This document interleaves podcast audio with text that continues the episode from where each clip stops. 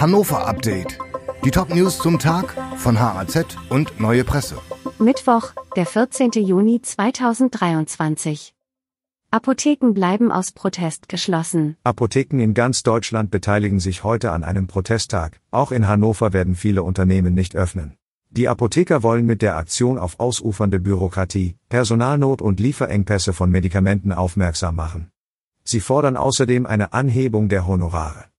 Notdienste sollen die Versorgung mit Arzneimitteln sicherstellen. In Hannover haben heute die Apotheke am Heidering, die Luisenapotheke am Opernhaus und die Löwenapotheke in der Richard-Latov-Straße geöffnet. Überfallener Junge wurde offenbar monatelang von Mitschüler erpresst. Ein zwölfjähriger Junge, der in der vergangenen Woche in Langenhagen von einer Gruppe Jugendlicher überfallen und krankenhausreif geprügelt wurde, ist offenbar zuvor monatelang von einem Mitschüler erpresst worden.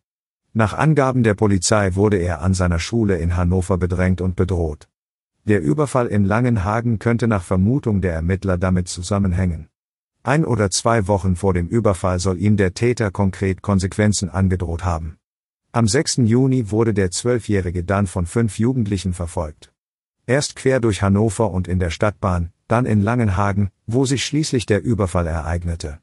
Der Junge verbrachte eine Nacht im Krankenhaus. Helene Fischer begeistert mehr als 10.000 Fans. Mit einer spektakulären Show hat Schlagersängerin Helene Fischer am Dienstagabend ihre Fans in Hannover begeistert. Mehr als 10.000 Zuschauer verfolgten den Auftritt in der ZAG Arena. Mit auf der Bühne standen rund 30 Ensemblemitglieder, neben Musikern auch Tänzerinnen und Akrobatinnen.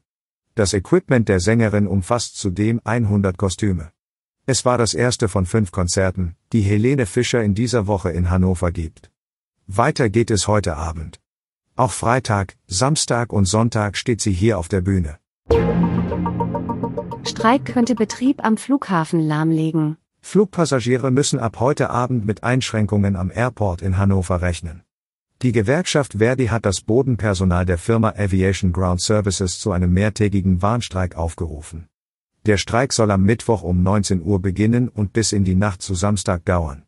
Die Gewerkschaft fordert unter anderem die Erhöhung der Grundlöhne um 850 Euro im Monat. Der Flughafen empfiehlt Passagieren, sich rechtzeitig über ihre bevorstehenden Flüge zu informieren. Das bestreikte Unternehmen fertigt unter anderem die Flugzeuge ab und ist für B- und Entladung zuständig. Dieses Hannover Update wurde maschinell vertont. Der Autor der Texte ist Ralf Heusinger. Alle weiteren Ereignisse und Entwicklungen zum Tag ständig aktuell unter haz.de und neuepresse.de.